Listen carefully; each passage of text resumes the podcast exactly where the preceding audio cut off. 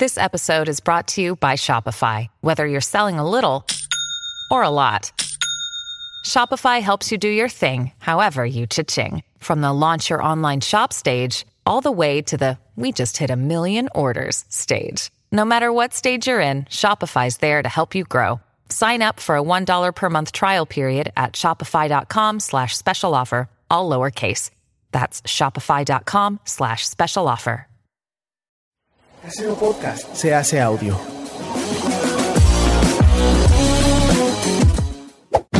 ¡Chavos, banda! Este programa es patrocinado por ustedes mismos. Si quieren apoyar nuestro proyecto, lo pueden hacer por medio de Patreon en patreon.com diagonal herejes el podcast.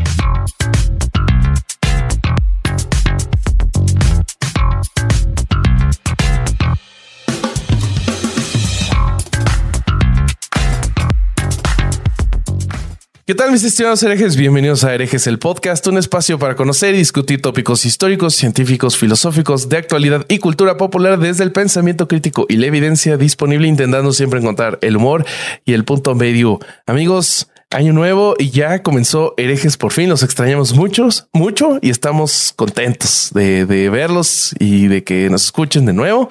Eh, se va a poner bueno. Yo soy Bobby. Les voy a presentar a mis confitriones, hermanos, amigos, abogados del diablo y sex symbols. Comenzando con Alejandro Vázquez Aspilicueta. ¿Cómo estás, Vasco? Bien, bien. Lo primero que te quiero pedir es que después del show en vivo que hicimos en el que hubo gente que pidió subir a darle abrazos al corsario. yo, yo te pido que dejes de decirme sex symbol a mí y dejes ese nombre para quien corresponde nada más, que es este Alejandro, porque realmente lo que ocurrió en, en Cozumel 12 fue Sí, pues, sí. Yo no sé cómo Pato, cómo Pato no empezó a las piñas a tirar manos ahí. Patricia es muy Este, y- compartida. Eso es lo que pasa. Ella es muy Sí, compartida. sí, sepa el público eso. Este, porque no empezó, a no empezó a tirar cachetazos Patricia, que es lo que tendría No, que haber hecho. de hecho me animó, Eh, me animó. Sí, sí, sí. Yo estoy muy contento. Miren, un par de cosas. Estoy en el mismo lugar donde grabé mi participación en la primera temporada en Límites del Humor, el inicio de la segunda temporada, el inicio de la tercera temporada y ahora estoy acá grabando el inicio de la cuarta temporada. Así que eso ya me pone contento porque Es parte ahora de la que cábala. Ya es cábala. eh, Mucho pensamiento crítico, pero no dejo de ser argentino, entonces tengo 14 millones de cábalas. Sí, sí, ya nos Eh, dimos y lo- cuenta. Y, lo otro, y lo otro, ah, que no cumplí hoy, no cumplí la nuestra. por- No, por no, no, sí, sí, sí. no, por respeto al invitado, Por no lo hagas. Explícale, explícale, no- explícale al invitado lo que haces, payaso. Muestro el culo antes de que empecemos a grabar, básicamente. lo que hago Siempre, invariablemente. Sí, hasta en el teatro. No lo- importa, puede estar en un backstage, puede estar en videos. Él, él nos enseña el culo a todos. Sí. Eh, López Mendicuti tiene fotos de eso. Sí. Y Y lo la que- publicó, es pública. Sí, sí, sí, sí, sí. Sí, Y tenemos a un invitado que estuvo en todas las temporadas, muchachos. Así que eso, y que además es el padrino. Yo sé que en la Ciudad de México se usa la palabra padrino, pero él es nuestro padrino Sí. en muchos sentidos. Así que yo Sí. estoy feliz. Así que dale, dale con las presentaciones. Eh, claro que sí. Sigamos con el TJ de este recreo No, llamado Erex el podcast. Alejandro Durán Eraña, el Corsario. ¿Cómo estás? ¿Qué pedo, cabrones? Pues muy bien, güey, extrañándolos, güey. Ya estaba Sí, muy acostumbrado sí, sí. a verlos diario, pero me di cuenta que si seguíamos viéndonos diario nos íbamos a volver alcohólicos los tres, güey. Entonces- yo sí terminé destruido. Sí, cre- Sí, creo que sí. creo que sí. Este nos, nos confiamos, Bobby. Nos Nos confiamos. confiamos definitivamente. Nos, nos pusimos. Estuvo muy cotorro, todo muy chingón. Creo Ujú. que además y de eso que no chupar- pudimos ver al invitado. Sí. Sí. Más hubiéramos Eso nos chupado. faltó, eso Sí, nos sí, faltó. Pero Y a- ya y habrá otra además, ocasión. y además de tragar alcohol como estúpidos, también tragamos como estúpidos, güey. También Sí. hemos de Sí, subido sí, como sí. unos seis kilos de esa pinche pisita del Vasco, güey. Pero bueno, en fin. Demos de, Los demos hice de para adelante. un poco. ¿Cómo? Los hice caminar para bajar de peso un Sí, poco. bueno. No, en realidad no nos hiciste caminar tanto, pero bueno, eh, démosle para adelante. Les vamos a presentar a nuestro invitado. Él es el padre santo de esta powerhouse, el creador de Status Culo. Eh, su último especial, Falso Profeta, lo pueden ver en Netflix. Eh, les traemos a Carlos Vallarta. ¿Cómo estás, Manix? Hola amiguitos, ¿cómo están? Bien, pues acá dándole, dándole, Manix. ¿Y ustedes qué tal? Todo bien, todo Bien, aquí, contento. este, Este sí, sí, contentísimos de comenzar esta, esta nueva temporada contigo. Ya, ya tenía rato que, que, que, no venías. Desde que nos unimos a, Chavos Banda, creo que solo viniste una vez cuando platicamos con Alcubierre. Entonces ya había que, que darle a esta bonita tradición. Sí, cierto, amigos. Ahí, por aquí andamos ya al pie del cañón, dispuestos a un nuevo episodio. Eso, eso. Un poco, un poco triste porque esto se tenía que grabar en el estudio de Chavos Banda Casero con el chino y sus gatos. Pero bueno, el puto COVID nos tiene acá, nos tiene acá por aislados, aislados. Pero bueno, este, eso es parte del encanto de este podcast que lo podemos grabar sin exponernos al COVID. Este, ¿de qué vamos a hablar hoy, amigos? Para los que no hayan leído el título del el episodio de hoy. Para los que no hayan leído el título, los invito a retirarse porque no sé qué hacer. ¿Qué tal que están manejando? Van manejando. Es, pensamiento crítico. lee antes lo que vas a escuchar. Eh, este, pero para, eh, vamos a perdonarlos por hoy. Vamos a hablar de la historia del diezmo.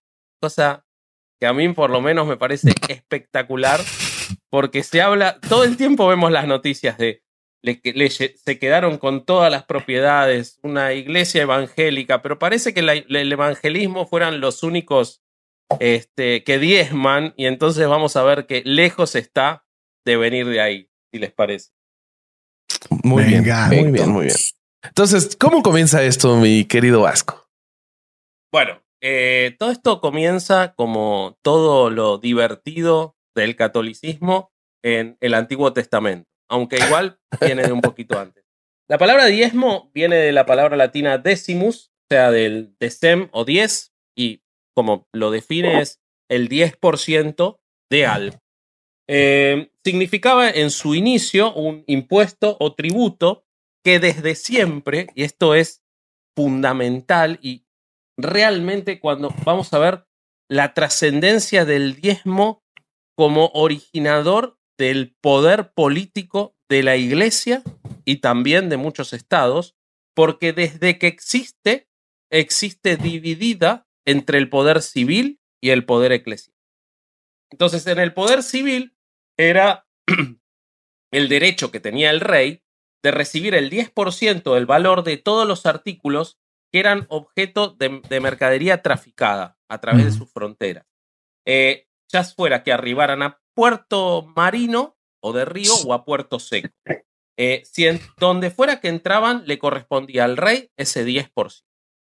Pero al mismo tiempo surge también como un, un tributo o un aporte a los cultos, un aporte eclesiástico, en el cual se entregaba a los pastores en su origen y luego a la iglesia y hasta la actualidad la décima parte de la producción, en ese momento agrícola y ganadera, que a veces era hasta un eufemismo el diezmo, porque solía ser en muchos casos incluso más que eso. El origen no es judeo-cristiano. El primer registro ah, que hay, no, el primer registro que hay del diezmo proviene de eh, los faraones egipcios. Eh, se sabe que el, los faraones realizaban, y esto ya vincula desde el origen lo religioso con lo político, porque se sabe que los, eh, faraones realizaban un viaje que se llamaba el del seguimiento de Horus, que partía desde la casa del rey en Abidos hasta eh, en el norte de la ciudad y hasta el sur, donde iban recaudando ese diezmo a nombre del faraón, pero con un truco, porque el faraón era la encarnación del dios Horus en la tierra. Entonces era el dios representado en la política recaudando ese dinero. ¿Qué ocurre? Como muchos saben, eh, Ramsés II se supone que fue coetáneo con Moisés y entonces Ramsés II impone ese diezmo de manera más eh, estandarizada, incluso se dice que llegó a cobrar hasta el 20%, y entonces, cuando vienen los relatos del escape de los judíos de, de Egipto y lo trasladan todo al Antiguo Testamento, Moisés habla del diez. Y entonces ahí tenemos uno de los primeros registros. Recordemos que como vimos en el episodio de la historia del judaísmo, la Biblia no está escrita, no son relatos escritos contemporáneamente con la supuesta ocurrencia, sino que muchísimos años después se escribió todo para atrás, desde el Génesis, principalmente los cinco primeros libros. Entonces, O sea, sí era tradición oral, ¿no? Y que después algún escriba lo tomaba y lo Sí, ponía todo en el texto. Pero muchas cosas fueron puestas desde el final para darle una continuidad lógica a lo que Dios Claro. exigía. Entonces tenemos, por ejemplo, que el primer diezmo en la Biblia es el dado por Abraham al sacerdote Melqui- Melquisedec en acción de gratitud. Esto está en Génesis 14:20. Después se instituye el diezmo para los sacerdotes levitas.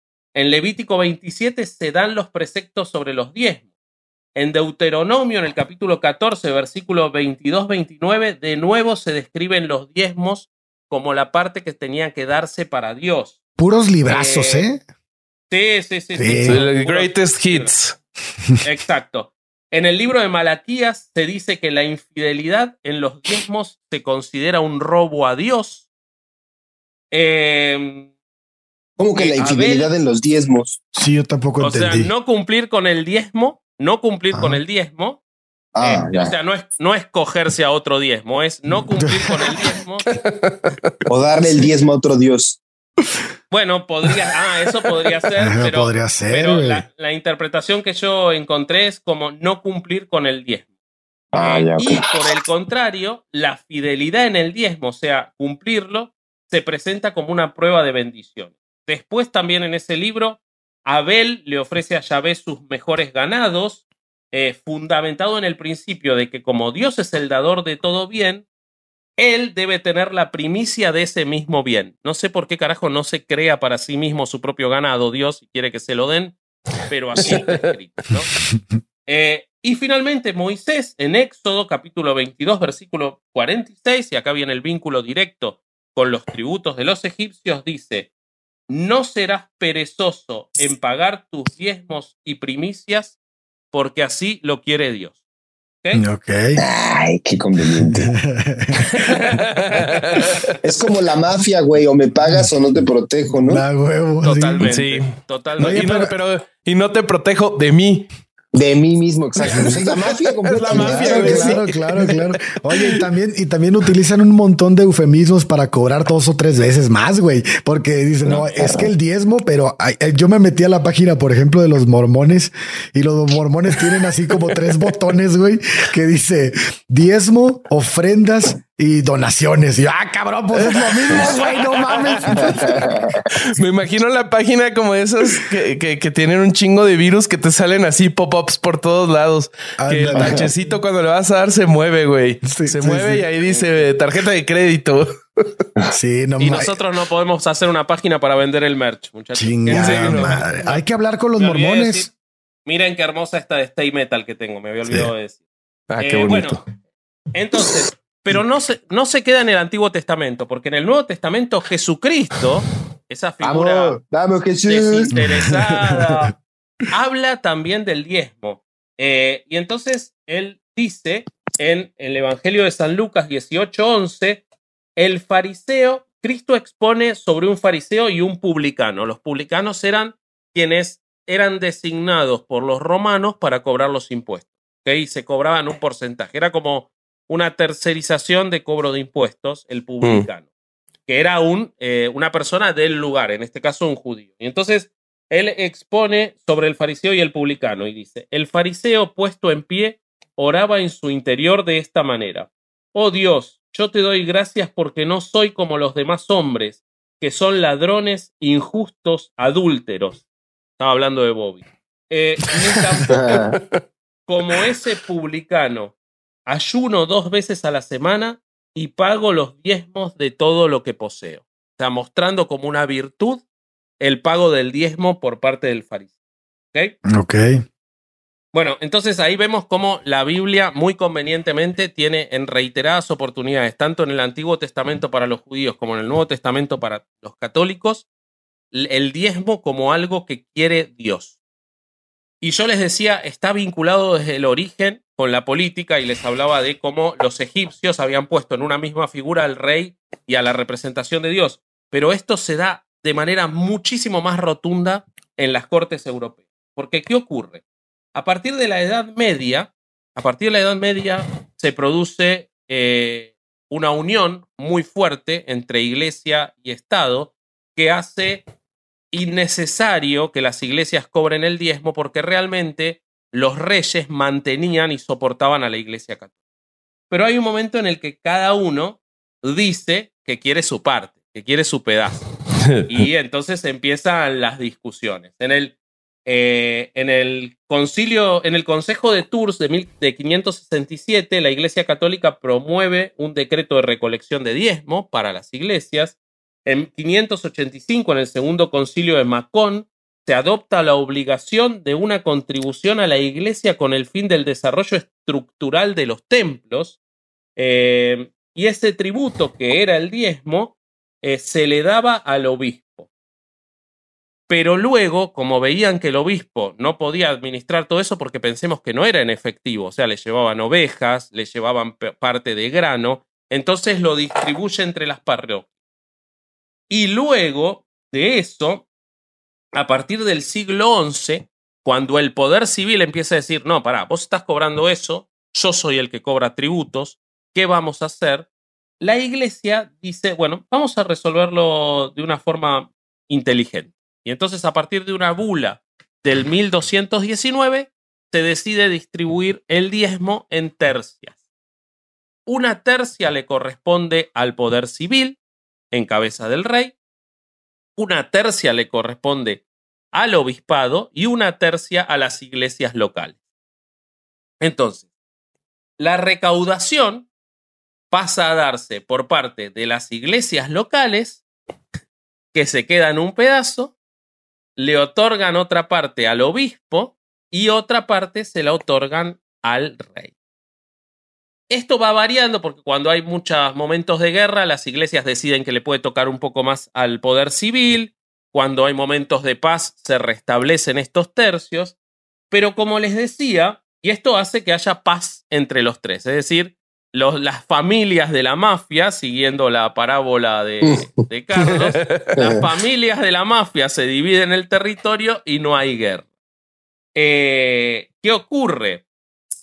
Como esto, como les decía, eran granos, eran bienes, no eran eh, moneda, era muy complejo administrarlo porque realmente la gente se volvió tan habitual y se los instaba tanto a recaudar. Yo ahora les voy a contar cómo era que se los instaba a recaudar, pero que la gente ya tenía automatizado juntar el diezmo. Imagínense como nosotros haciendo, este, no sé, una publicidad para herejes y separando el 10% para la iglesia, pero ya era automático, ¿ok?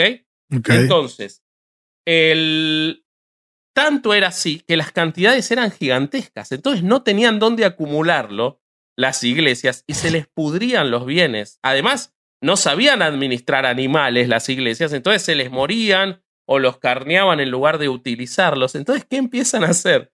Empiezan a tercerizar, esto estamos hablando alrededor del 1300, 1400, empiezan a tercerizar la recaudación. Entonces, por ejemplo, venía un eh, empresario, un señor feudal de un pueblo, no importaba que fuera católico o no, y el obispo le decía, mira, a mí me va a tocar en diezmo esta cantidad de cabras, esta cantidad de ovejas, yo te lo entrego a vos y vos dame el dinero. Y vos tenés el derecho de recaudar eso y me das el dinero a mí. Entonces, lo que hacían era armar su propio mercado en el cual todos los años se, se realizaba una, una, ¿cómo decirlo? Una subasta de postores que decían yo quiero administrar el diezmo de este año. Entonces podía ser que un año fuera un católico local del lugar u otro año fuera alguien de otra religión, de otro poblado, que se quedaba con el diezmo que era para Dios. ¿Qué y al obispo le daban el efectivo. El cochino dinero, claro. Entonces, así funcionaba el diezmo alrededor del 1300. Por supuesto, a la al poder civil le tocaba su parte y a las iglesias locales, que eran quienes recaudaban, otro tanto. Y hacían muchas veces cosas similares. Por ejemplo, en España, como el poder civil muchas, estaba en, en, ese momento, todavía no estaba España constituida como un Estado, entonces, ¿cuáles eran las instituciones más grandes? Las universidades. Entonces, por ejemplo, la Universidad de Valladolid llegó a tener depósitos para recolectar los diezmos y después venderlos. ¿Ok? Porque no podían, eh, no, no podían administrar la cantidad que había. Entonces, hasta ahí tenemos que el diezmo, que supuestamente es, de acuerdo con la Biblia, algo para satisfacer a Dios, era básicamente un mercado paralelo de los bienes que no producían y que se utilizaba para satisfacer las necesidades económicas, ni siquiera alimentarias, de obispos y sacerdotes. Verga. ¿Te diezmaba? Sí, Carlos. No, nada. No, no, verga. Ah, ah, verga, Pero- ok, sí. Pero cómo, Esa pero cómo, cómo te das cuenta que la iglesia nunca ha sabido cómo manejar el dinero, güey? O sea, el, los bienes cuando los tenía se le echaban a perder, güey, hasta que empezó a hacer esas jaladas de, de crear un mercado interno, güey. Pero incluso hoy en día, güey, tienen, tienen muchísimo dinero y realmente, o sea, sí, bueno, es que de tener sus negocios que ni sabemos. No les preocupa porque siempre es aparece más. demasiado, güey. Saben ¿Qué amasar dinero, eso es lo que saben, ¿no? Sí. Entonces, cualquier cosa, Exacto. problema que tengan, le avientan dinero y esa es la solución. Pues, juntaron dinero me- por tantos años, obviamente. Sí. Aparte, si tienen un país, obviamente hay un chingo de, o sea, nadie puede saber cuánto dinero tienen realmente, güey. Aparte, nu- nunca, nunca hacen públicas las finanzas de la iglesia. No jamás, cuentas. jamás. Solo a Dios. Solo a So- Dios. A Dios le entregan su día. contabilidad. Al día de hoy no se sabe cuánto juntó la fundación de Teresa de Calcuta. Imagínate, se murió hace como Uf. 20 años ya. Y no se sabe cuánta, cuánto dinero juntó esa fundación. Ahora está en litigio en, en, en la India justamente por eso. Este, les están cerrando casas y todo porque no se sabe cómo se, cómo se financia. Bueno, lo, lo, lo que les quiero contar que me parece muy divertido es cómo, cómo generaban la voluntad en la población de diezmar. Porque evidentemente la Biblia en Eh, esa época no era la, la lectura, en alfabetismo era altísimo, es decir, no todo el mundo sabía que la Biblia estaba diciendo eso, entonces obviamente... ¿Cómo ¿quiénes los convencían? ¿Cómo los convencían, Los Vasco? propios pastores. Bueno, entonces, eh, por ejemplo, voy a poner un ejemplo que es cuando se diezmaba por el día de San Pedro, que era el 29 de junio. Era la primera recaudación del año. Entonces, eh, ese diezmo se hacía en la fecha del 29 de junio, en la cual, ¿por qué se, se eligió esa? Porque era la época en que los corderos que habían nacido en el verano y en la primavera ya estaban maduros para ser vendidos. ¿ok? Entonces, por eso es que el primer diezmo era el del día del San. Entonces, más allá de todas las cuentas que, que hacían, porque lo que no querían eran sacrificar corderos, entonces, si alguien tenía número impar de corderos y te daba que te tocaban, no sé, 2.5 corderos, lo que hacía la iglesia era recibir dos corderos y por el 0.5 recibían el equivalente en metálico o en granos. Para Me estás no diciendo, a ver, un momento, un momento. ¿Me estás diciendo que la iglesia católica inventó el redondeo? ¿Eso es lo que me estás diciendo? Sí, solo que el redondeo no era querés donar tus centavos, era todo doname y vos te quedás los centavos. Maldita Funcionaba al revés sea. que el Oxxo. Claro. gusta redondear su cordero, joven. o sea, entonces yo, o sea, no lo partían a la mitad al cordero y se lo daban. Eso no era una No opción, lo, era no lo partían a la mitad. No, por suerte no, pobre cordero. Exacto, exacto. El cordero se le daba Ay, entero. Porque además, eh, acordate que eran tercias. Entonces, seguro que ese cordero le tocaba entero a ellos. O sea, al, al que había criado el cordero no le quedaba nada del cordero.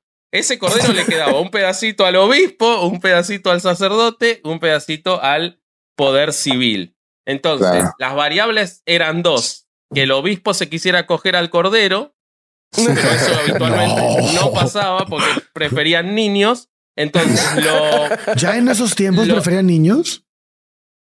Por supuesto, ¿Sí? lo que pasa es que no te enteraste. No, no. Siempre no sabía. niños. No sabía. aparte la, la, la, expectativa de vida eran 20 años, todos eran todos niños. Todos eran niños, tienes razón, tienes razón. A lo que le tiraran, güey. Claro.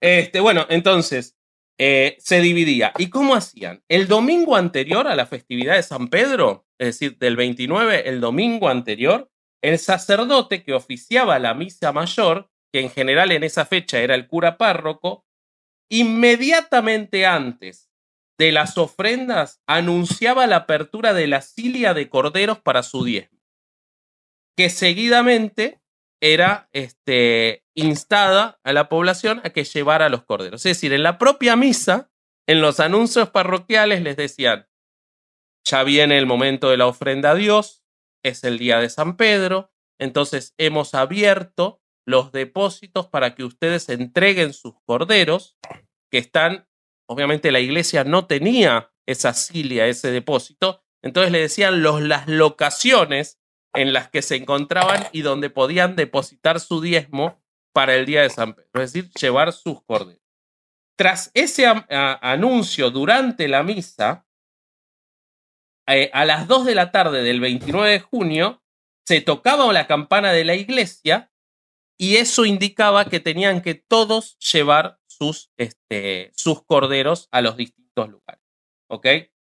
En ese mismo lugar donde lo recibían, estaba esperando el que había ganado la subasta para quedarse los corderos, que los retiraba para llevarlos a su depósito. Es decir, la gente veía cómo la iglesia, claro, ya era conocido el, y obviamente nadie lo ponía en duda. El sistema era así. Ah, bueno, lo ponías en duda y te cortaban la cabeza, güey. pues sí. no mames. Supongo que sí. Este, y esa, esa división se producía se llevaba y ahí se dividía en las tercias que le porque obviamente la recaudación la hacía toda la iglesia y ahí se dividían las tercias que le tocaban al rey, al obispo y lo que le quedaba a la iglesia ¿Ok? Entonces, fíjense cómo el, la operación era ante los ojos de todo el mundo sin ningún pudor esa distribución de esos bienes para Dios, ¿no? Todo esto provoca, entre muchas otras cosas, la indignación de Martín Lutero y es una de las razones que lleva a, la, reforma y a la reforma. Porque Lutero mm. Establece entre sus reglas que los aportes a Dios solo pueden ser voluntarios y que no pueden ser obligados por alguien más. Oye, Vasco, Sí, sí, decime. Y tienes por ahí como el dato de, porque ahora ya no es así, ¿no? O sea, digo, obviamente ya cambiamos a otro tipo de administración, ya está separada iglesia y Estado, pero digamos que no hay una, bueno, más o menos, entre comillas, pero no hay como, o sea, tú, está, tú perteneces a la iglesia católica, pero no te están pidiendo como una, como Netflix, vaya, ¿no? Sí. Pasan la charola y ahora si quieres das, si quieres no das. ¿En qué momento se pasó a eso o qué, qué onda? Bueno, eh, Ajá. Sí. yo solo tengo el dato de México. En México fue con las leyes de reforma. Que Benito con Benito Juárez fue que se prohibió que las iglesias y cultos cobraran de manera obligatoria eh, cualquier tipo de aportación, pero en el resto del mundo no tengo el dato. No, hay un momento a partir de, del 1700 que tiene que ver con el, las reformas liberales fueron muy buenas en muchas cosas y muy malas en otras, porque para acordar eh, la eh, laicidad de la Iglesia Católica y la occidentalización de la Iglesia Católica que hizo que dejen de pedir esas cosas a partir del 1700, hizo también que los estados empiecen a sustentar a las iglesias. O sea, la mayoría de los países del mundo los estados cobran impuestos y sostienen a, los cultos católicos. En, estados laicos como la Argentina ocurre eso, entonces tampoco tuvieron la necesidad de diezmar, eh, mm. que sí la tienen otras iglesias que no están sostenidas, ¿no? Entonces, e, eso ocurrió con la, digamos, en la iglesia, el culto católico a partir del, del 1800, luego de la ilustración, pierde esa influencia tan directa sobre el ocurrir de la sociedad pero eso lo compensa con cada vez más vínculos con el Estado. Y yo me reía, vos decías, con la separación de la Iglesia y del Estado, y yo pensaba, hace poquito hicimos un capítulo sobre Norberto Rivera y veríamos, veíamos cómo Carlos Slim, sobre hmm. un terreno que donó la Ciudad de México bajo el gobierno de AMLO, construyó la Plaza Mariana para la explotación de ese diezmo. Porque todo lo que deja la gente en Guadalupe no deja de ser algo muy similar al diezmo, si bien no es el 10%, mm. y sigue siendo explotado por los privados que se llevaban la parte del cordero, como enviamos recién, por el Estado, que fue el que donó eso, y por la iglesia. Entonces, mm, realmente lo único que cambió es el nombre, no se llama diezmo, pero han obtenido otras formas de seguir recaudando eso, sin perjuicio de que lo que van a contar los chicos respecto de cómo funciona en otras religiones. Y bueno, esta, esta fue mi introducción, ahora soy todo oídos. Hey, it's Kaylee Cuoco for Priceline. Ready to go to your happy place for a happy price? Well, why didn't you say so? Just download the Priceline app right now and save up to 60% on hotels. So, whether it's Cousin Kevin's Kazoo concert in Kansas City, go Kevin, or Becky's Bachelorette Bash in Bermuda, you never have to miss a trip ever again. So, download the Priceline app today. Your savings are waiting Go to your happy place for a happy price. Go to your happy price, Priceline. Pues si quieren, amigos, les cuento de, de, unas cosas muy bonitas que yo me fui encontrando investigando este sobre, sobre el diezmo ya en épocas modernas. Me encontré un texto de Doug Hugart Mills que se llama ¿Por qué los cristianos que no diezman empobrecen? y cómo prosperan los cristianos que diezman. Maravilloso texto. Eh, aquí uno ya se empieza a encontrar cosas bien raras como la, esta idea de las semillas. Esto lo vamos a ver un poquito más adelante, pero les leo amigos, interrúmpanme si, si eh, encuentran algo chistoso, tienen preguntas, lo que ustedes quieran. Hay una maldición específica para las personas que no dan el diezmo. Es una de las principales maldiciones entre las 25 que existen en este mundo. Bastante específico, 25 maldiciones. Esta maldición sobre los que no diezman sencillamente se suma a la multiplicidad de maldiciones existentes que recaen sobre nosotros desde Adán, Noé y otras generaciones. La maldición sobre las personas que no diezman, por sinergia, operan con las maldiciones en las que hayan incurrido sus padres y antepasados sobre sí mismos y sobre sus descendientes. Prácticamente todos somos descendientes de personas que fueron malditas por una u otra razón a través de las cosas que hicieron. Un día, dice el autor, me sentí sumamente preocupado al descubrir que al parecer mis antepasados habían sido traficantes de esclavos. Encontré que había una antigua construcción fortificada en el pueblo natal de mi padre que debió de usarse para vender esclavos. Por supuesto, yo era descendiente de alguien que no había sido vendido, entonces era bastante probable que yo fuera el descendiente de alguien que vendió a su hermano. Y vender a un hermano con seguridad acarrea una maldición en su familia. Que alguien que le avise lo que dice el Viejo Testamento, por favor, sobre la venta de seres humanos. ¿Te has preguntado alguna vez por qué los lugares que comerciaban con sus hermanos a cambio de baratijas y espejitos de colores son hoy zonas del mundo más azotadas por la pobreza? Esto no me suena para nada, pero bueno. Que no mamen. no dar el diezmo agrega una seria maldición adicional a tu vida. No olvides que ya te encuentras bajo la maldición de Adán. Y además, si eres descendiente de Cam, acarreas la maldición de Cam. Querido amigo. Claro. ¿Cuánto más eres capaz de soportar? ¿No es hora de hacer algo que te traiga bendición? Necesitas la bendición para eh, que ah, para que da el, el, que da el diezmo, disculpen. Así podrás. Pero perdón, este hombre está, está equiparando vender esclavos con no dar el diezmo. Sí, güey. No, no, no. Este hombre dice no es igual, pero es, es, es, para que tú te quites la maldición. no es igual, pero sí. Ah, o sea, es una cosa medio chamánica esa. La que sí, sí, sí, sí, Y ahorita vamos a ver. Ahorita vamos a ver porque otros eh, de los otros argumentos que uno puede encontrar en, este, en este texto es este el tipo le da respuestas a todo tipo de, eh, posibles quejas que uno pueda tener. Por ejemplo, tiene toda una sección completa para los pastores usan tu diezmo para comprar autos y casas para ellos. Así que no voy a dar el diezmo para eh, financiar su estilo de vida extravagante. Tiene todo un capítulo acerca de eso. Todos los pastores son ladrones y estafadores, así que no daré el diezmo. Entonces, es todo un texto como que no a estos pastores nuevos no les, no les es suficiente los textos sagrados que ya tienen, sino que tienen toda una sección de literatura que, que es para respaldar esta, esta nueva teología. O sea, está justificando eso. Justifica el, estilo de vida de estos, de los, de, gente. Pero por favor, Está bien. Ahí, ahí, les va, les leo. Eh, ¿Por qué siempre tienes pensamientos negativos? ¿En contra de qué estás?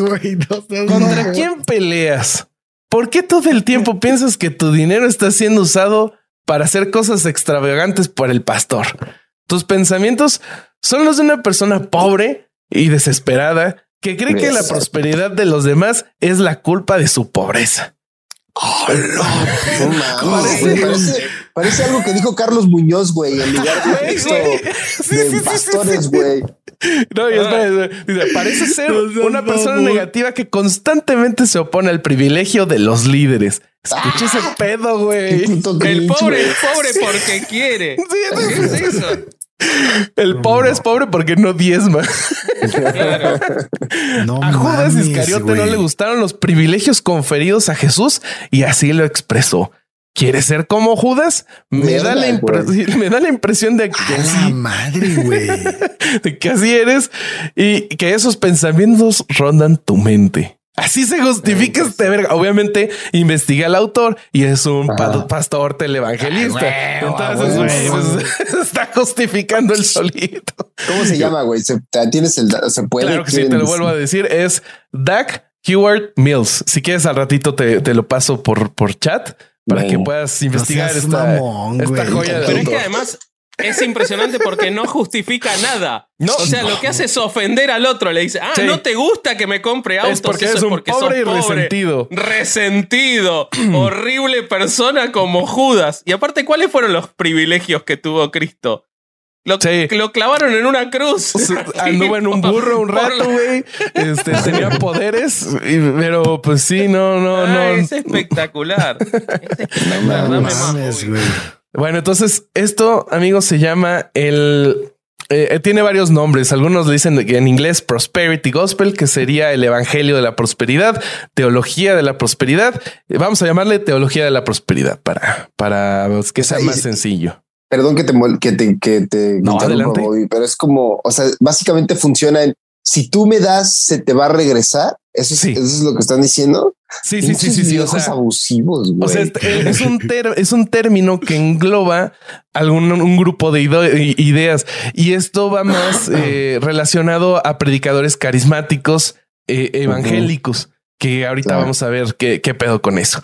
Eh, encontré una encuesta de la revista Time de 2006 que dice que 17% de los cristianos americanos se identifican explícitamente con el movimiento de la teología de la prosperidad, mientras que 31% es altísimo, es una mamada, güey. Es, es de Tupperware, o sea, invierte y se te genera. Y no es cierto. No, así no funciona. Creo que es peor que invertir en NFTs, pero bueno, ahorita, ahorita vamos a eso. Eh, 31% de, de los de los de los americanos dicen que están de acuerdo con la idea de que si tú le das dinero a Dios, Dios te va a bendecir con más dinero. O sea, 31% de los gringos creen eso. No y 61% están de acuerdo, de, de acuerdo con la idea de que Dios quiere que uno prospere. Entonces, encontré, rascándole un poquito más, encontré un artículo de Vox donde eh, explica las, las raíces de la teología de, de, la liberación, de la liberación, la teología de la prosperidad. de la prosperidad, por favor. Sí, sí, sí, la teología, disculpen, me quedé, con, me quedé con otro capítulo. Es la teoría de la liberación económica de los, de los pastores. y viene, viene de tres factores. Eh, los orígenes en realidad no vienen directamente del cristianismo, viene de eh, una tradición eh, que se, llama, se llamó el Nuevo Pensamiento. Era un movimiento espiritual del siglo XIX que era popular entre pensadores poco ortodoxos como Ralph Waldo Emerson y William James. Los practicantes del nuevo pensamiento, quienes no siempre eran cristianos, consideraban al individuo humano como divino y creían que la mente era prioritaria por sobre la materia. Eh, Quiero hacer un paréntesis ahí. Ralph Waldo Emerson fue un autor muy, muy bueno, eh, que no hablaba del diezmo. O sea, se refería a la individualidad. Era en un momento en el que estaba muy en boga el colectivismo. Ralph Waldo Emerson es un tipo que se fue al medio de un lago a escribir un libro solo durante mucho tiempo. No me acuerdo el nombre del libro, pero que hablaba sobre el individualismo. Puedes estar de acuerdo o no, pero la verdad que llevarlo de ahí a enriquecerse, a ser televangelistas, tienen que ser muy, muy desvergonzados para lograr esa extensión. Sí, sí, sí. O sea, es que no es solo, no viene solo del nuevo pensamiento, sino hay otros dos factores más que se juntan, pero ahorita llegamos a eso.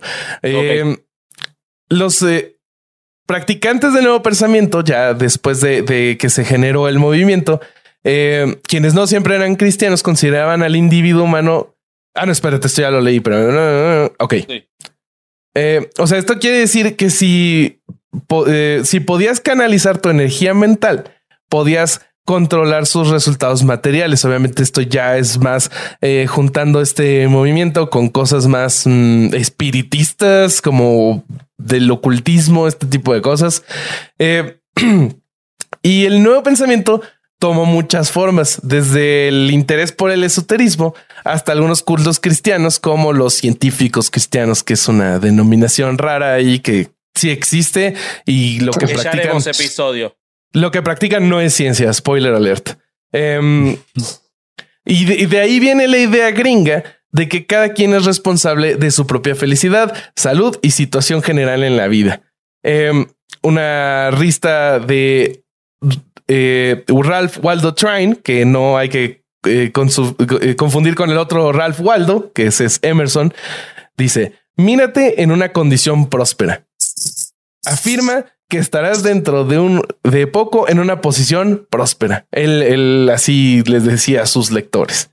Em, o sea, era, como, lo de decreta y se te dará. o sea, yo creo que no hay que ser tan intuitivo para darse cuenta de que, aquí salió el, secreto y todas esas cosas en las que cree Oprah Winfrey. Winfrey.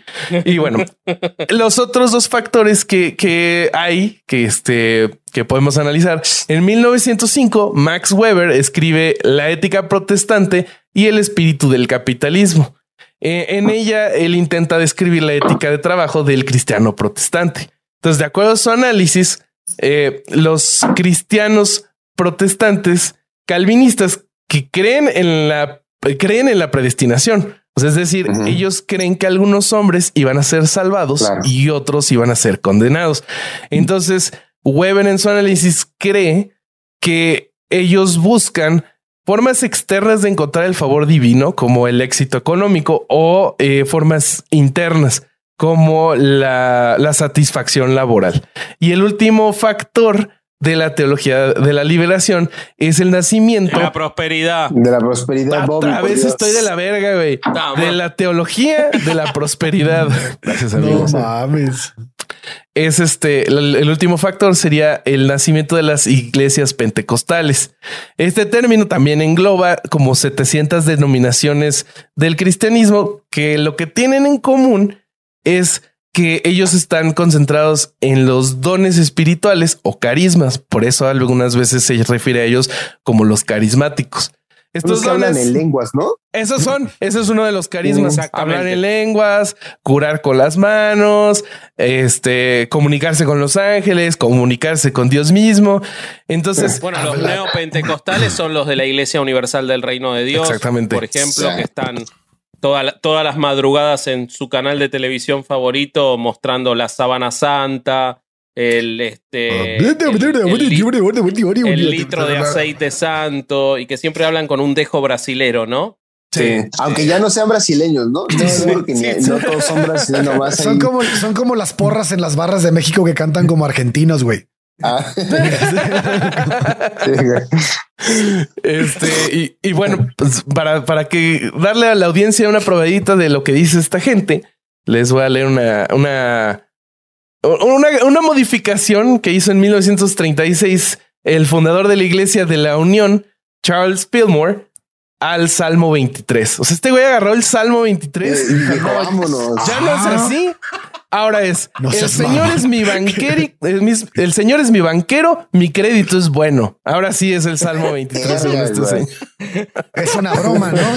Y luego encontré algo muy cagado que, o sea, la gente que tiene estas mega iglesias como el Joel Austin y todos esos güeyes, cuando van empezando, se invitan entre ellos. O sea, si tú tienes tu mega iglesia, tú puedes invitar a tu compa que va empezando y le dices, güey, vente a mi iglesia, y entonces ábreme. Entonces yo me imagino como los comediantes, así como. Te, echas 10 minutos, güey. Sí, güey, ábreme, ábreme, y este, y ahí da tus redes, güey. Y ya. Que te...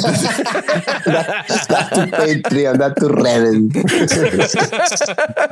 no mames, güey. Pues es un negocio entre compas, güey. Sí, sí, sí, es un negocio entre compas. Está muy cabrón. Y venden aire, güey. ¿Qué venden? O sea, verga, güey. No sé, no, no sé si viste alguna vez, este Manix, el segmento que hizo John Oliver en Last Week Tonight de los televangelistas. Claro, está perrísimo. ¿Qué pedo con eso, güey? O sea, de que te. O sea, güey. Y que te dicen, no, o sea, tú no gastes en, en tu medicación para el cáncer, tú manda tu semilla porque aquí va a crecer y así, o sea, y hay gente que se muere de cáncer, pero que les dio miles y miles de dólares a estas iglesias. Y, estos, estos, no, o sea, digo, como el ejemplo en México de la iglesia universal, o sea, estos pinches eh, programas maratónicos de televisión ah, donde nomás hablan y hablan y es para dame dinero, dame dinero, pero ¿qué te voy a dar a cambio, güey? Ni la gente da dinero, güey. Sí, es impresionante.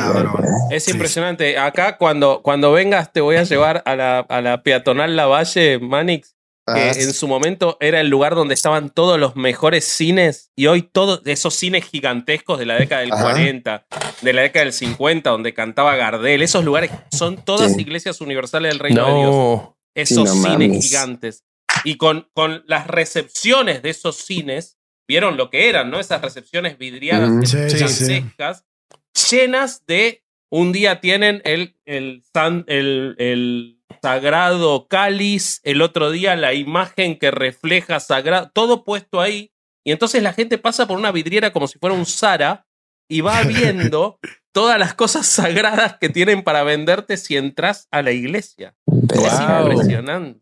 Sí, sí, sí, es muy, muy llamativo porque son eh, lugares. Bueno, el, acá sobre la Avenida Corrientes muchos años, cuando yo era chico, había un lugar que era el mercado de flores, que era donde venían todos los, los que producían flores en el país y lo vendían en un edificio enorme, gigante, como un mercado de abastos, pero de flores. Hoy es una iglesia universal del reino de Dios que no sabe lo que es, ocupa toda una manzana, es una monstruosidad. Este, y, y, no sé si vieron la serie de The Righteous Gemstones, ¿en, ¿la viste, Manix, en HBO? No, no la vi. Ah, por favor, mírenla invito al público a que mire, ahí se ven los cómo se pelean, pero hasta físicamente entre, entre los televangelistas o los neopentecostales. es una familia de neopentecostales. Este, son John Goodman y no me acuerdo los otros, y cómo se van, van sacando del territorio a los que vienen a quitarle, ¿no? Con sus mansiones. Es espectacular. Les recomiendo mucho esa serie. Que es como Succession, pero con familia Totalmente. Qué chulada, cabrón. Me imagino como ¿No, ¿No vieron esa captura que andaba ahí circulando en redes que decía traspaso iglesia? Sí, claro. así me lo imagino. Vendo con fieles, decía, ¿no? Sí, sí, sí. Traspaso iglesia con fieles. con fieles. Este, en un año recuperas tu inversión. No manches.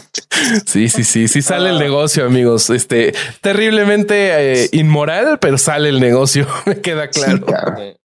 Oye, este, ahora qué. ¿Qué, traes para nosotros, Durán? Cuéntanos. Pues es que, güey, ah, puras mamadas, güey, porque el, el, el, diezmo, el diezmo en, cada religión cambia, eh, pero como, como decíamos hace rato, son puros eufemismos, nada más le cambian el nombre.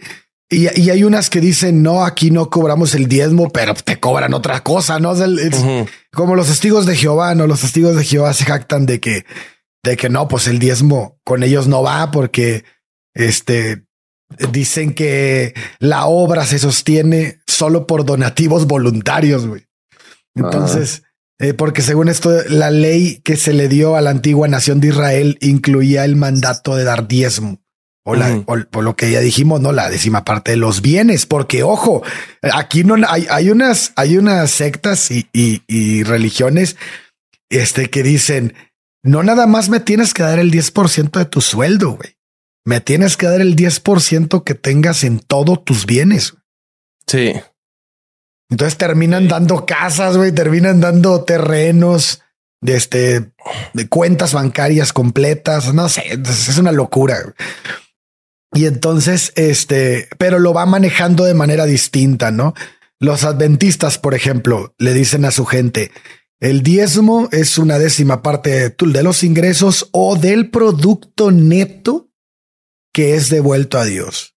Es considerado santo y le pertenece a Él, quien es el dueño de todas las posesiones materiales, incluyendo nuestra vida. Y, lo fundan en Levítico 27:30.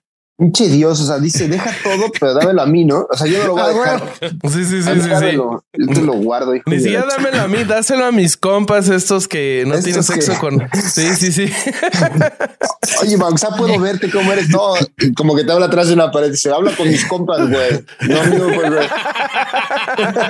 Pero aquí estoy, ¿eh? Aquí estoy. Pásame tu dinero, güey.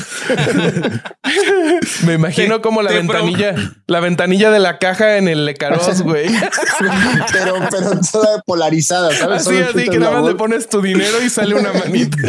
Gracias. No mames. Me imaginé las cajitas esas que le sale la mano de un gatillo, ¿no? Ah, dale, sí, claro. Esa es la iglesia, una de esas alcancías, ¿no? Eso es lo que son. Sí, sí, Pero es que además, además me gusta el orden que estableció Dios, ¿no? Porque es como, ¿se acuerdan el pastor ese hace dos o tres años en Estados Unidos que le, reprochaban que estaba cambiando el jet que se había comprado. Es que hay varios. Porque ya le había quedado viejo el jet y se estaba comprando un jet nuevo. Entonces es como Dios le está diciendo a esa gente, vos dame el diezmo, que vos vas a prosperar. Primero van a prosperar mis sacerdotes. O sea, hay un orden. Pero en algún momento te va a tocar a vos. Es una pirámide. Va a tocar Una tanda. Sí, sí, sí. es una tanda infinita. Este, pero no, eso de los Jets estuve leyendo y es muy común. O sea, hasta hay como un club de los sacerdotes de los Jets privados y está bien cabrón porque muchos de ellos les llega la controversia. No, no, es que ¿por qué quieres un jet? Y se la sacan con este, por ejemplo, Kenneth Copeland decía eh, es que el jet es una máquina de predicación y lo voy a estar usando solo para predicar. Obviamente compró el jet y lo primero que hizo fue irse a esquiar o sea, no, obviamente nadie le va a, o sea, ¿qué le van a decir? O sea, la gente tiene tanta fe en estos güeyes que, pues qué. Y encontré otro pastor que el güey, o sea, se compró su jet y primero decía, no, nadie me va a detener de soñar y de ser próspero y no sé qué. Compra el jet con, con las donaciones de, de los fieles y sale en su iglesia así diciendo, no, o sea, yo soy tan próspero y Dios me quiere tanto que ya tengo mi jet privado. ¿Cómo ven? Y esa es la prueba de que la teología de la prosperidad funciona. Una pirámide. Eh, se chaquetean entre ellos mismos, güey. Déjenle leo lo que dice la luz del mundo de los diezmos. En su página, en su página que les decía que tiene hasta tres o cuatro botones para que dones de diferentes maneras. No lo digas muy fuerte que después el Manix tiene que volver a Guadalajara. Ah, sí, no, con la luz del mundo. No lo digas muy, muy, muy, muy, Bueno, dice, creemos en los principios bíblicos de diezmos y ofrendas. Si todo el mundo cuida de los principios de diezmos y ofrendas, provee los recursos para crear una comunidad y organización sana. En Malaquías, la Biblia habla sobre traer el primer 10% de nuestros ingresos a la casa de Dios. Y le ponen Dios y le ponen entre paredes iglesia. Ay, cabrón. No se vaya usted a equivocar. No se vaya a confundir. si lo haces, abriré las ventanas de los cielos para ti, sobre ti. Derramaré sobre ti una bendición tan grande que no podrás contenerla. Creemos que Dios va a proveer para nosotros como iglesia, para nuestra obediencia en su palabra, trayendo nuestros diezmos. Y ya los tres botones abajo, los cuatro botones abajo. No, sí. Y, los Bueno, Nazón, desparramó su bendición sobre mucha gente. Muchísima gente. Qué pinche asco, La mayoría sin, sin su consentimiento. Pero él iba derramando bendición. Guácala, horribles. yo, yo encontré un dato cagado porque sobre, sobre cómo en algunos hay lugares donde las iglesias sí tienen que revelar cuánto están ganando. Obviamente esto pasa solo en las utopías donde toda la gente es blanca o la gran mayoría. Estoy hablando de Canadá. Allá las eh, las asociaciones de caridad y asociaciones religiosas están obligadas a declarar todos sus ingresos. Entonces me encontré que allá en Canadá los mormones ganan aproximadamente 7 mil millones de dólares al año. Los testigos de Jehová, este está bueno, están registrados como organización de caridad. Mm. eh, de las 86 mil asociaciones registradas en Canadá, ellos están en el en el lugar número 18 con 80 millones de dólares en donaciones. Esto fue información de 2016, disculpen. Y eh, Charity Intelligence, que es una agencia que se encarga de, calificar estas asociaciones, eh, le pone un, una espantosa D de calificación a los testigos de Jehová porque no revelan los detalles de cómo se gastan estas donaciones. Y sobre la Iglesia Católica, igual allí en Canadá, eh, encontré que su patrimonio asciende a 4.1 mil millones de dólares canadienses, o sea, como 66 mil millones de pesos mexicanos. No seas madre, güey. Solo en Canadá, güey. O sea, imagínate eso. O sea, imagínate sumarle África, Imagínate sumarle México. No, es, una barbaridad de dinero. Verga, ¿cuánto? O sea, si tienen. O sea, ¿cómo? ¿Por qué no se puede saber? O sea, entiendo que son organizaciones o están registradas como organizaciones de caridad, güey. Pero a fin de cuentas, ese dinero tiene, o sea, esas organizaciones de caridad tienen una dirigencia unificada, no está centralizada, que es el Vaticano, güey. Sí. Ese dinero no entra como parte del Producto Interno Bruto del país Vaticano o, cómo verga, ¿por qué no sabemos cuánto dinero tiene? Uf, qué difícil saber eso. eh. No, el entramado, no, pero la pregunta es buenísima. El entramado que tiene financiero, de hecho, es parte de eso, eh, provocó muertes, homicidios, pero el entramado financiero que tiene realizado el Vaticano para que no se registre, o sea, el Vaticano no tiene en sus cuentas propias esos ingresos, los tiene registrados a nombre de las instituciones y no del el Vaticano como Estado tiene muy pocos recursos, de hecho es sostenido por, eh, por en su gran mayoría por Italia. El Vaticano como Estado no tiene recursos, generación de recursos propios. Todo eso está en bancos de terceras personas, en Suiza, en su momento en el Banco Ambrosiano. No, la estructura financiera del Vaticano para no estar capitalizado es impresionante. Obviamente mi compatriota Francisco el rebelde que usa zapatos viejos va a cambiar todo eso y va a lograr que se blanqueen las cuentas. Yo en cualquier, yo creo que ahora en cualquier, cuando termine de ocuparse de las mascotas, eh, se ocupa de. No tardan los tweets eh, diciendo ya está. Sí. Sí, sí, Oye, a mí, a mí me, eh, me, impresiona mucho cómo lo maneja un países como Suiza, por ejemplo. Suiza te dice, hay cuatro religiones fuertes, ¿no? Tú llegas a Suiza y dices, bueno, ¿tú, tú eres religioso? No, pues. los Durán. Ah, bueno, pues. Ah, Durán, te estamos perdiendo. Me están perdiendo. Te están congelando. repítelo, porfa. ¿Hay ah, cuatro religiones fuertes? Volvé a partir de ahí cuatro religiones fuertes. Ok. En Suiza, por ejemplo, ponen cuatro religiones fuertes que tienen cierta cantidad de seguidores. Y entonces, cuando tú llegas ahí, dices, no, pues quiero este. ¿Eres religioso? No, pues sí soy religioso. Ok. ¿De qué religión eres? No, pues cristiano. Ah, bueno. Entonces tú vas a pagar un impuesto de tanta cantidad de dinero por ser de esa religión, porque tú vas a mantener esa religión. Pero las religiones tienen prohibido pedir dinero a sus a, la gente en la calle o en cualquier de, cualquier otra manera porque ese impuesto ya está destinado para ellos. Entonces, el que cree en la religión tiene que sostener su religión con ese impuesto. Y el que no cree que si yo sea ateo se exime de pagar cualquier impuesto de esos. Entonces, pues se me hace como que, pues si te quieres chorizar, pues vas, güey. Pero por ejemplo, en México, llegas de repente en tu casa y un sobre de los testigos de Jehová en tu puerta, güey. ¿No les ha pasado? Claro. Que llegue, no, bueno, a, mí me tocó muchas veces que había sobres así de paga tu diezmo y yo, qué pedo, güey, ¿por qué mi casa, güey? Así cobraban, mandaban los, los sobres y tú ibas y lo depositabas, pues si eras testigo de Jehová. Pero sí, sí, es, es este, el, bueno, no, testigos de Jehová creo que son los que no pagan diezmo, no, más bien eran otras religiones.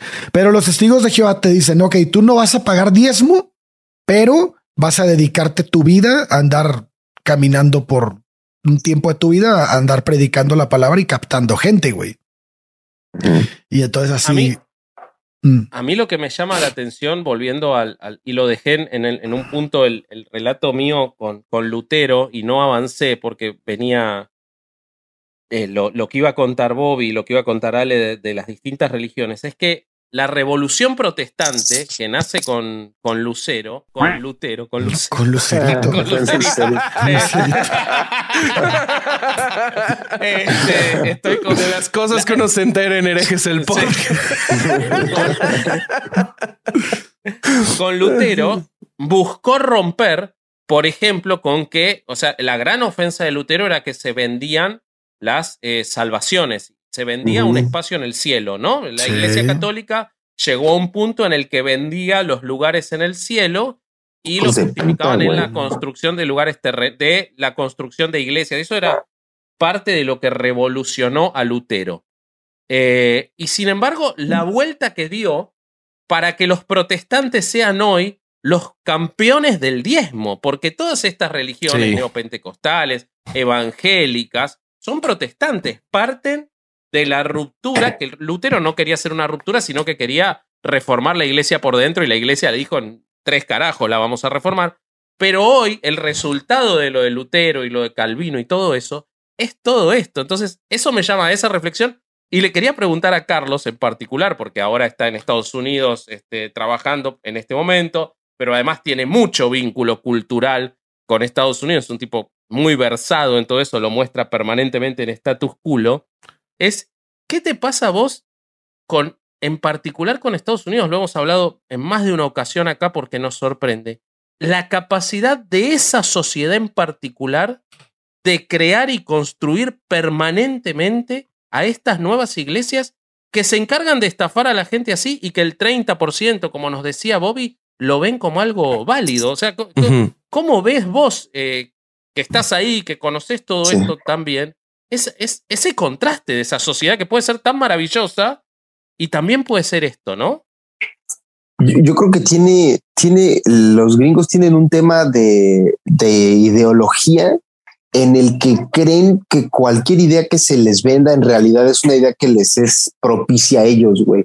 Porque como que tienen esta, este entendimiento de las cosas ocurren para que a mí me vaya bien y yo estoy predestinado por la, la, gracia divina como gringo a que este país es el mejor del mundo y tiene el favor de Dios, eh, de que todo lo que ocurre eh, es en mi beneficio. Entonces puedes tener un cabrón cuyo bagaje eh, personal es claramente va en contra de tus intereses, como lo ocurrió no solamente con las iglesias, sino con Trump, que es un cabrón que tiene dinero, que es un cabrón que es un millonario, que es un cabrón que le vale verga eh, la clase más, más, más baja de, de, la sociedad, el demográfico con menor ingreso económico, y su mayor base de apoyo era justo ese demográfico que cree que si yo te meto a ti y entre más ganas tú, estás eh, velando porque yo gane a futuro. No tengo la menor idea de dónde se tergiversan, por qué tergiversan todo, güey.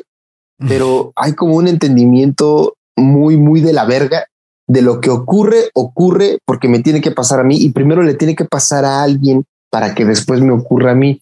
Es como un pensamiento mágico que no lleva a nada, pero simple, es como una bola de nieve que nunca va a caer. Siempre va a estar todo el tiempo acumulando, acumulando, acumulando, acumulando y nunca se va a ver dónde va a aterrizar la puta, la puta chingadera esa. Pero creo que tienen una forma de ver las cosas eh, donde es como un optimismo, escucho lo que quiero escuchar, ¿no? Sí, y me va a tocar a mí y lo voy a hacer bien y tengo que apoyar esto este, primero para que después pues, le pase a mí.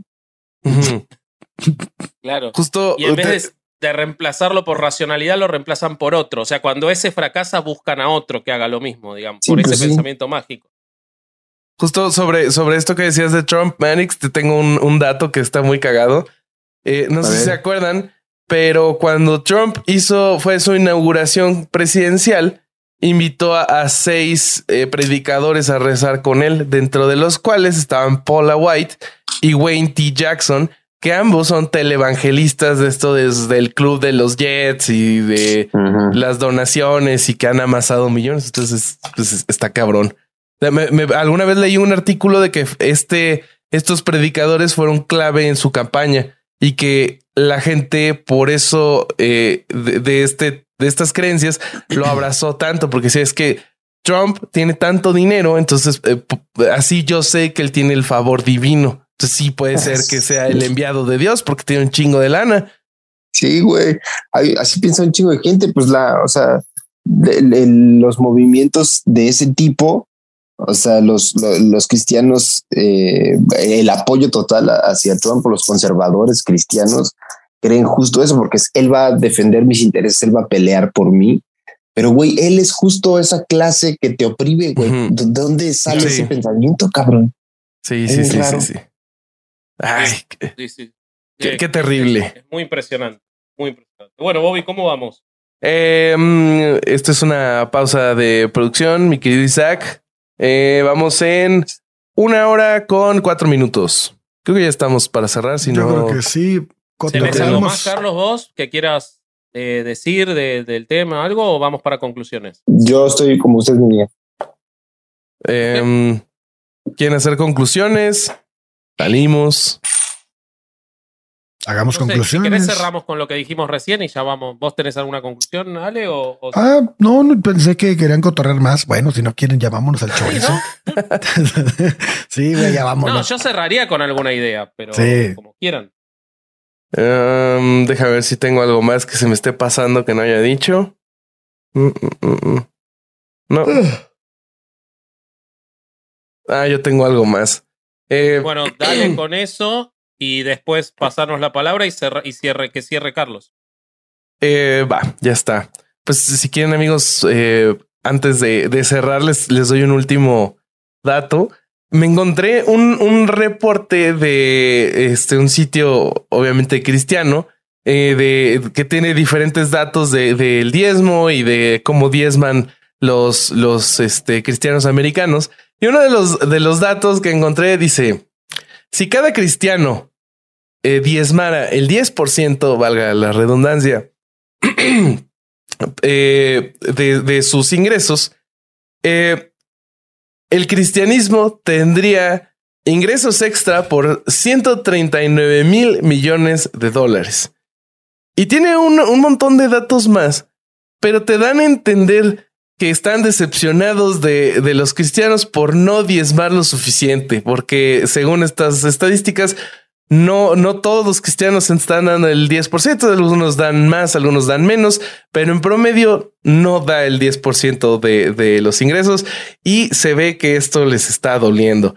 Aún así, o sea, como ya lo platicamos en el episodio, pues hay, hay predicadores que se manchan más de, de, de más que el 10% y que pues, sí logran hacer que la gente eh, les dé su dinero, pero pues a mí me da un rayito de esperanza ver que, que están decreciendo las, las donaciones a estas instituciones horribles. ¿Ustedes qué opinan, amigos?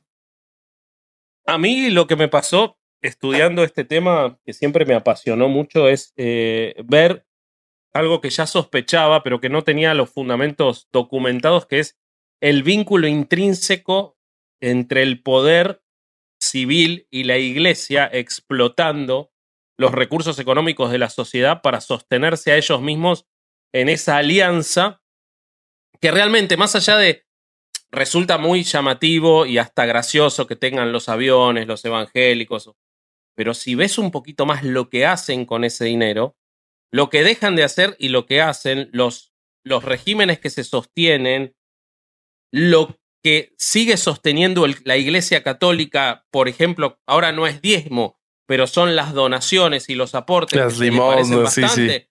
Y la Biblia no deja de hablar del diezmo, con lo cual estoy seguro de que muchos católicos en muchos lugares siguen diezmando, es decir, la limosna que dan son importantes. Vemos miles de personas. Acá hay un, teatro muy famoso que se llama el Luna Park, que es de la Iglesia Católica, porque se lo donaron en una, en una, en una herencia.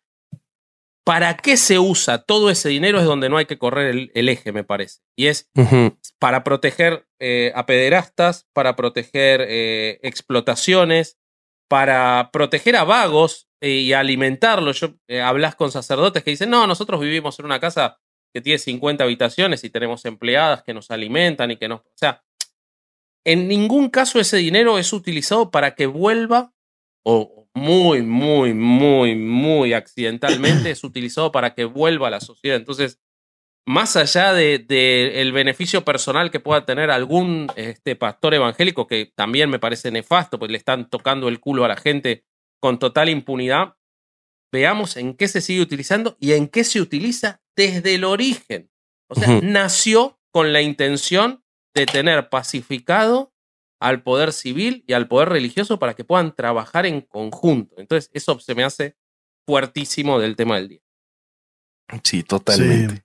Sí, y cómo lo disfrazan y cómo lo, cómo utilizan cada quien una estrategia distinta para obtener el mayor beneficio de la gente que, que pues de alguna manera está pensando que recibe realmente algo, ¿no? Que, que, que se, como ya lo hemos dicho muchas veces, pero como Maciel lo hacía, ¿no? Que vendía terrenos en el cielo a las personas en Monterrey, en Nuevo León, y, de, y, y, y, este engaño de si tú me ayudas a mí, si tú le ayudas a Dios, entonces Dios te lo compensará, Dios te lo multiplicará.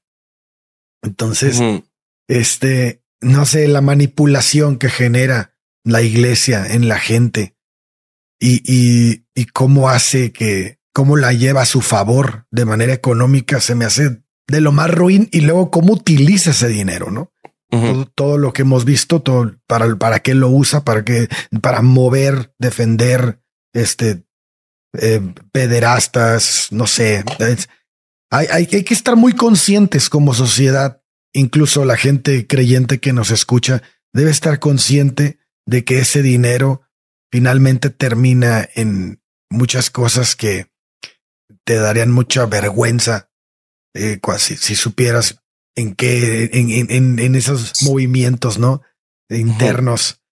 Y es bastante triste, pero bueno, este, qué bueno que, que se tocó este tema. Ya teníamos un chorro de ganas de, de hablarlo. No sé qué opine mi querido Manix. Yo, yo creo que la, una de las de los secretos, bueno, secretos, pues es bien, bien sabido que la estrategia de supervivencia de una organización que lleva ya dos mil años, eh, es justo eh, ser un parásito y el objetivo del parásito es eh, adaptarse a tu sistema. ¿no? Entonces cambias la forma en la que te vendes a la gente y les haces, el objetivo es siempre hacerle creer a la gente que tu existencia y tu crecimiento es un beneficio para esa persona mm. de un modo o de otro. Entonces todo el tiempo va a estar, antes era la salvación, antes era yo soy la institución de Dios, la palabra de Dios, hoy es defendemos la moral, ¿no? La sociedad necesita moral, la sociedad occidental. Y te van a estar vendiendo esa idea y la gente va a seguir eh, dando dinero porque cree que se necesita y que la iglesia es el único pilar real de la moral. Y utilizan esos ingresos para hacer un chico de cosas que no tienen nada que ver con la moral. Y cuando miembros de su organización cometen actos que levantan cejas y que obviamente provocan denuncias, lo único que, que se dedican a hacer es hacer control de daños porque de su reputación depende que la gente siga comprando la idea de que son algo necesario para la sociedad. Entonces es un círculo vicioso donde solamente la iglesia alimenta una fantasía personal y su único propósito desde hace muchísimo tiempo es nada más no desaparecer.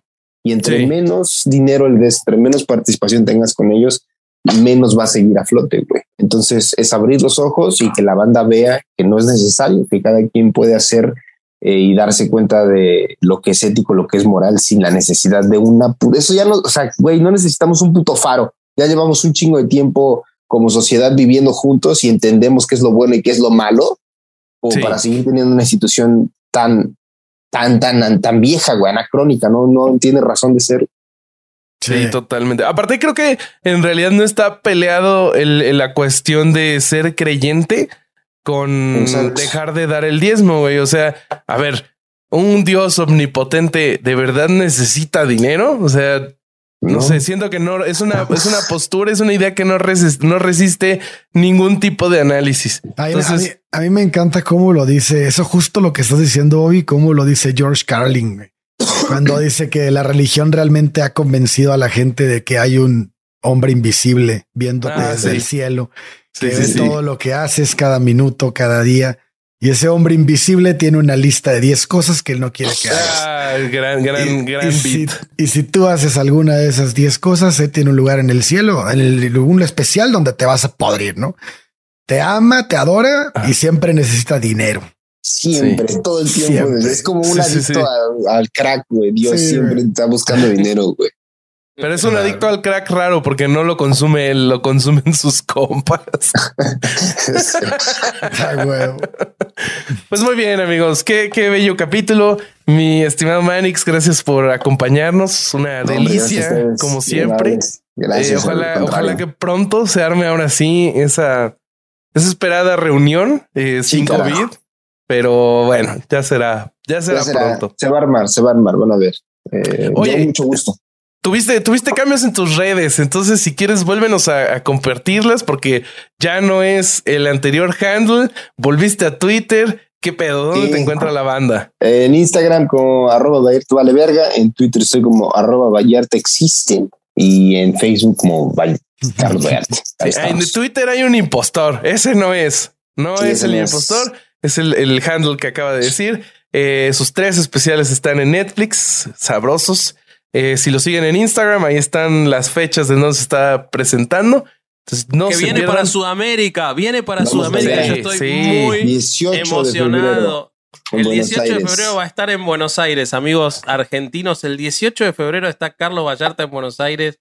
Si se lo pierden, no sé, no, no me hablen más, no los quiero más. Tienen que ir a ver a Vallarta. Tienen que ir a vivir la experiencia de Carlos Vallarta. Mejor comediante de Latinoamérica y no porque sea amigo, sino porque lo es. O sea, es el mejor comediante de Latinoamérica. Así que tienen que venir a verlo. Ahí está. Muchas gracias, amigos. Este, nosotros tenemos algunos anuncios.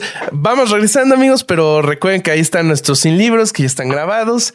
Em, tenemos la temporada exclusiva, la segunda temporada exclusiva en Podimo, que por si no sabían, les dejamos un regalo extra. Eran seis episodios, les dejamos un séptimo, grabamos el showcillo que hicimos en vivo. Entonces, si no pudieron ir porque no viven en Ciudad de México, lo que sea, suscríbanse a Podimo y ahí lo van a poder escuchar completo, lo van a disfrutar. Em, La intro del episodio en vivo. Ah, esa es una sorpresa, sí es cierto. Leída, leída por Carlos Vallarta. Sí, cierto. No me alcancé a asomar a ver la reacción de la gente, pero. No hubo gritos, hubo gritos. Ah, sí, ahí está, ahí está. Este, y bueno, nosotros en redes sociales, en todos lados estamos como herejes el podcast, a veces es herejes P, a veces herejes guion bajo el podcast. Búsquenos. Estamos como vasco.hereje, corsario.hereje, bobby.hereje. Y creo que es todo, ¿no, amigos? ¿Qué se me está olvidando? No, ya. Vasco, tú, tú siempre, tú siempre me dices algo que se me olvidó. ¿Qué se me está olvidando? Empezaste la cuarta temporada recordando todo, Bobby. Estoy emocionado, hasta las lágrimas. Tenía el cerebro lleno de basura, ya, los, ya, ya vacié la papelera de reciclaje. Decí la frase que ya la extraño, hace tres meses que no la decís. La escuchaste de show, pero bueno, este. Si no queda nada más cargar, este fue otro domingo de no ir a misa y escuchar herejes el podcast. Vámonos. Muy bien.